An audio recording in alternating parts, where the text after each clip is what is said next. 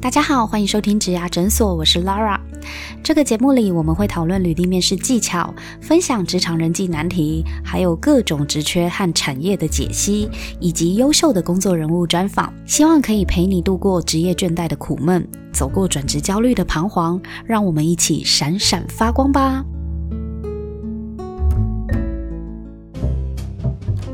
好，所以你刚才有提到几个，就是退休新鲜人他在职场上卡关的最重要的问题嘛？第一个就是自以为是，那第二个就是说他自己轻忽了一个体力的一个自我管理，然后当企业会有一个疑虑。那第三个也很重要，就是他自己需要去归零。那这件除了这三个以外，有没有其他的的一个部分呢？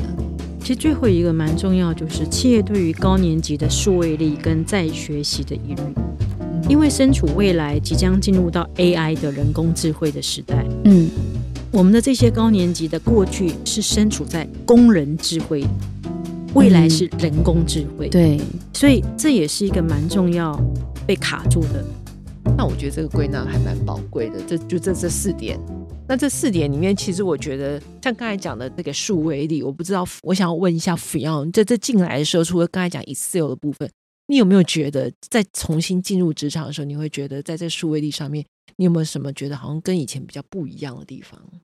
当然有啊，所有的事情，尤其是大家现在目前呃，整个是走上多媒体的时代，嗯，所以对于那些比如说呃，脸书、IG，或者是说是影片、影音的那种那种资讯都非常非常的多。那对我们来讲，就是说。这个九年来，其实基本上也幸好有手机这个东西，是，所以我们的借着手机，其实基本上我们平常有在练功啦，比如说学习新的 A P P 啦，或者说呃呃如何操作新的一些那个手机软体之类的。你自己有你自己有开不同的社群吗？呃，没有，但是我是加入社群这样子啊，对对对对。所以来这边来讲的话，基本上我也是自己把自己就变成说当一个海绵，嗯，就说你。因为我知道说，现在这些跟我们以前所学的完全都不一样。所以当拉尔教我什么东西的时候，我就是尽量能够吸收就多吸收。嗯，那就是说，呃，尤其他教我很多东西，那这些东西真的是之前都还没都没玩过的。比如说，那比如说 I G 啊，他会教我说 啊，I G 限动的操作啊，哦，限动你也会对，然后他会教我说，他教我说，哎，怎么样可以把那些呃小图啦或大图，或是怎么做编排啊。所以这个就是 inspire 我很多，比如说每天回去做 IG 的时候，我就会去抓一些图来 match 这个呃 topic，就是说做一些美品这样子。哦，我觉得你可以开课了，没有教一些高年级来做一件。我倒是建议拉尔可以开一个如何教导那个 退休新鲜人的那个多媒体，你们可以合作了，他是一个很好的一段佳话。哎，我我我必须要讲，我自己没有觉得高年级的同仁。就应该在数位力上面做什么妥协？我自己是不这么认为的。对，因为我们以专业来讲啦，不以年龄来看的话，我也不是美术专业，也不是设计专业啊。你说 Photoshop 我也不会用，嗯。但是现在拜科技所赐，很多线上的制图的网站，例如 Canva，或是例如像有一些很多的自己套版的一些小工具啦，APP 都好。那个就是你不用会 Photoshop，你也可以用套版的点点点，跟我们做 PowerPoint 没什么两样。对，PowerPoint 你也是插入图片，然后对，然后输入文字，你基本上只要会用 PowerPoint，你就可以用那些现成的制图的网站去做出 IG 美美的图、美美的线动，甚至影片。你知道，用那个圣诞节的时候，他传了一个圣诞的影片哦。一个几秒钟的影片给我是他自己做的，他就是用线上的那个平常做对平常做 IG 的图片的那个网站超越了很多的那个我觉得一般的工作者。对啊，他自己做影片，我看了真的很感动，因为我我不知道他私底下有再去精进他这方面的创造力。对，可是他可以做出这样子的一个行为，又帮助到如果以我们的工作来讲的话，是帮助到我们要去做社群行销的这一环，所以。我也从他身上也看到说，不要替高年级的工作者先画地自限。基本上，在卧虎藏龙。对，因为如果我们并不是设计专业的人，我们都可以透过工具，然后有很清楚的 SOP，知道怎么做，可可以做出专业要求要的图像视觉的话，那为什么他不行呢？对，这个我倒是觉得非常的佩服。现在看很多年轻人，他们虽然很会用一些做做图啊，也都是用 App，但是我发现其实长辈也做的很厉害，尤其每天早上都会收到很多不同的种类的。对啊，有些长辈都做的很棒。现在非常多的 APP，只要拍个照，然后放个文字，有什么难的啦？他们赖都用的很顺了，真的。尤其是像我刚才讲到一个性别，那个就是男生学习力比较低的这个部分，我发现一件事情，那要看他的学习动力。像我，因为我爸爸常常出去跟人家一起，呃，就是社会参与，所以他在自拍啊，或者是这种 app 的学习，我觉得速度也非常快，而且也很容易放下身段。我觉得这都是一个社会参与后，我觉得反倒是让他们可能有另外自己的一个归零高的一种方式，就是好奇心跟学习力。对啊，我觉得数位力现在没有那么难，因为有太多的的。科技或是 A P P，为了要简化人们在创作过程中所遇到的阻碍，它其实开始往模组化的设计。这对于提升我们全民的数位力，其实都有帮助。不是只有高年级，真的真的。那当它变得很简单，像现在剪接影片有很多很简单就可以用手机剪接的 A P P 了。对，那我们这种 TikTok 就可以了。对我们外行的会，那这么简单的东西，其实我爸妈也会啊。你只要愿意教他。或是他们只要愿意学，我觉得它不是特别难的一件事。听下来啊，我们现在整体的台湾社会，对于退休新鲜人要再重回职场，真的就是有几点我们自己要去做转换或是调整啦。第一个就是，呃，退休新鲜人他自己的心态要做调整，对那个自以为是的心态，真的要去克服一下。那第二个就是他的体力呢，跟健康退化、自我管理的问题。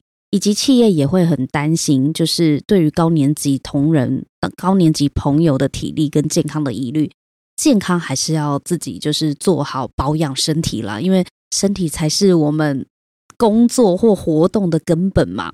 对，那第三个呢，就是服从现场年轻主管归零心态的这件事情哦，不一定是年轻主管，有时候是年轻的同仁们，光是要怎么样打入这个年轻的同仁们。刚刚薛丽就有提到的，你心态如何重新归零再出发，这个也是一个呃要调整的地方。那再来呢，就是企业对于高年级数位力与再学习的疑虑。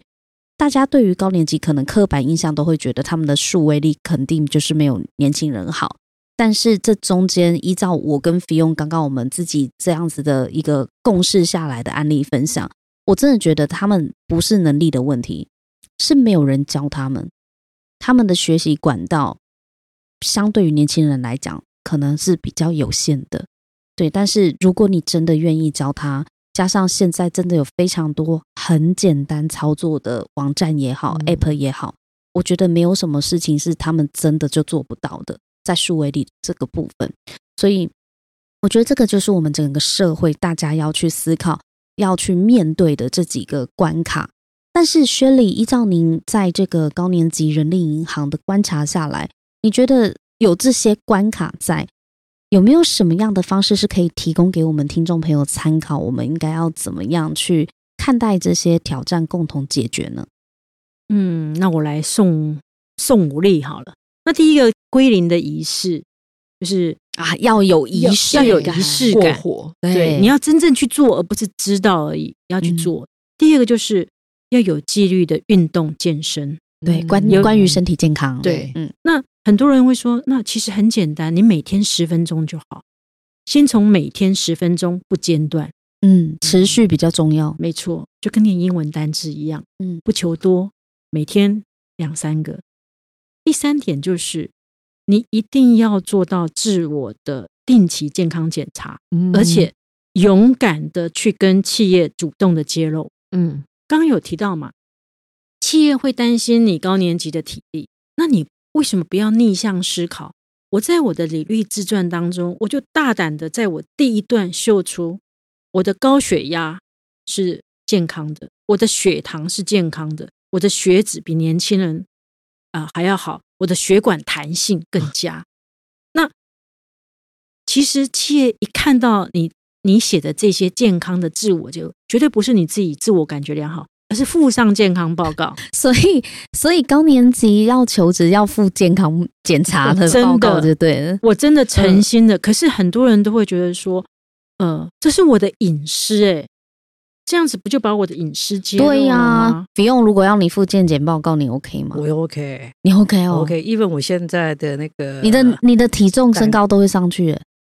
我是觉得 OK，因为。体重可以不要吗？对呀，可是最终你要面试，不就会见到你了吗？那我们那个以前那个什么履历表上面不是也是要也是要填哦身高体重？以前是会填了，但是现在现在多了一个，现在还有体脂啊、血血脂啊什么的，肌肉的比例。对，好了，我可以我可以理解附上真的有加分啦。其实这就是说，我们回到的是，如果今天是企业你担心的，而我可以去证明我的能，那其实。你不就不会有所谓的失落感？我就消除了你的疑虑嘛。是啊，你就不要再用什么担心我的健康状况来拒绝我了。对，所以这就是说，高年级要不要逆向思考？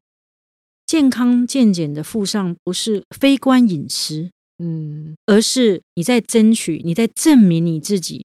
我其实比年轻人还要健康。最怕的是什么？他其实不敢秀，只有唯一的一件，因为满满的字嘛。对，那如果真的是这样呢？满满的红字，那你就应该回到我的第二点，先好好的纪律的运动啊，把体重降下来啊。嗯，不要说不为了就业，也为你自己的健康，也是。那其实这就是一个回到你有没有先照顾好自己的健康，不要增加社会的负担。对，所以现在开始运动，体重不能行。那刚刚其实还有一个第四个送大家的第四例子是说，你能不能每一季可以学习一个新的。数位工具去证明，比如说刚刚菲用讲的很好啊。如果今天菲用要菲用去写一份履历表，那其实你要把你的 IG 经验写上去。那你说今天一个雇主看到你的时候，会不会哎呦眼睛一亮哇？我的 Office 能力是马马上拿起电话抠啊！我还会枢纽分析，我枢纽分析另外讲的 对，所以。最后，最后有一个很重要要送给所有高年级朋友的是：找回你的百岁梦想。我们今天不是说了吗？未来其实活到八十岁、一百岁不是梦，百岁梦想是指说去想象我们一百岁之后我们要做什么吗？如果今天你的人生可以活到一百岁，你有没有什么没有实践、还没有去做的梦想想要达成？我我我我我一直很想要组乐团，但是都没有那个机会。那现在就开始组啊！我就是想要学小提琴，但是我一直很我就是一直拿不到那个唱歌的麦克风，现在才在这里录 podcast 啊！拿这支也好。那菲奥如果可以活到一百岁，你的梦想是什么？逛遍全法国的美术哇哇！这个要需要多少钱？我来算一下。哎，这就是我问你，为什么你那个九年就回来？如果解封了，你应该继续去逛才对。他已经跟你说了，二零二四年法国巴黎的那个奥运，对呀，你应该继续去逛啊。会啊，会啊，我会的，这是我的梦想。然后呢，把你逛那个巴黎美术馆 的心得，不是路程 podcast，他一直在引诱我要搞一个 podcast，我是死不懂。我我有我已经教他嘞。用手机录 podcast，所以不妨吧。我觉得这件很棒啊，你对不对？你看，也不用在那边打字，你只要用讲就好了。对对，maybe 也许，我觉得百岁梦想 是很棒的啊。因为谁说只有年轻人才需要梦想？有啊，就是那个 Mr. Children 有没有？他们不是有一群呃的过了几十年，然后自己在那边唱歌的那种，就是你刚才讲的乐乐团，他们年纪都有梦。对，还有那个不老骑士啊，啊，对对对，我记得最大的就是要我大学毕业的时候，就是跟同学说我们要骑单车环岛，到现在都还没有。你们都没有问我的百岁梦想，百岁梦想是什么？对。嗯，哇，你也是吗？你也是重击吗？重击，哇，那你也是不老骑士啊，而且是女骑士哦，对对对，女生骑重机很酷哎，真的，而且我要骑那个一千 CC 以上的。哈雷，那个你哈雷搬得动吗？那有技巧，我骑过七百五的，真的假的啦？我都骑五十 CC 那种，我不会骑机车，你走美术馆的路线，对我要走骑脚踏车，环岛的话，骑脚踏车可以找我了，摩托车不行。摩托车不行，那阿斯卡，你百岁梦想？我学小提琴，嗯，因为我一直觉得我我自己曾经逃过课，然后就中断了小提琴。你以前学过？我以前学过一天，嗯，然后我就逃课，然后被我妈走了，然后我就 后来我后来后悔，我觉得哦，当年可能可以怎样？你是真的喜欢拉小提琴？我很喜欢听小提琴的音乐，我还会去买了很多小提琴的音乐，然后我就是补弥补我那个曾经逃课的那个那个未完成的梦。那要记得再就业存钱哦。哎，小提琴很贵，对我觉得。哦，好，那就祝我们大家的百岁梦想都可以有朝一日赶快实现。今天非常感谢大家一起来陪伴我们度过这样的一个时间。那今天我们也非常再次的谢谢我们的 Sherry 跟我们的 Fion 一起跟我们分享我们的呃退休新鲜人转职先转念的部分。谢谢。假设各位如果听了以后，对于我们的今天的一些问题，有一些想要请教我们的吴丽雪的，也可以到我们。植牙诊所上面来搜寻他指定发问，那相信他也会对各位的一些提问有一些呃更多的一些交流。好，那我们今天谢谢三位，那今天就先跟大家分享到这边，我们下一集见，拜拜，拜拜，谢谢，拜拜。如果你喜欢今天这一集的内容，别忘了到 Apple Podcast 帮我们打新评分和留言。假如你有更多问题想要问，欢迎到植牙诊所来发问哦。我们每周都会更新，欢迎你投稿想听的主题给我们。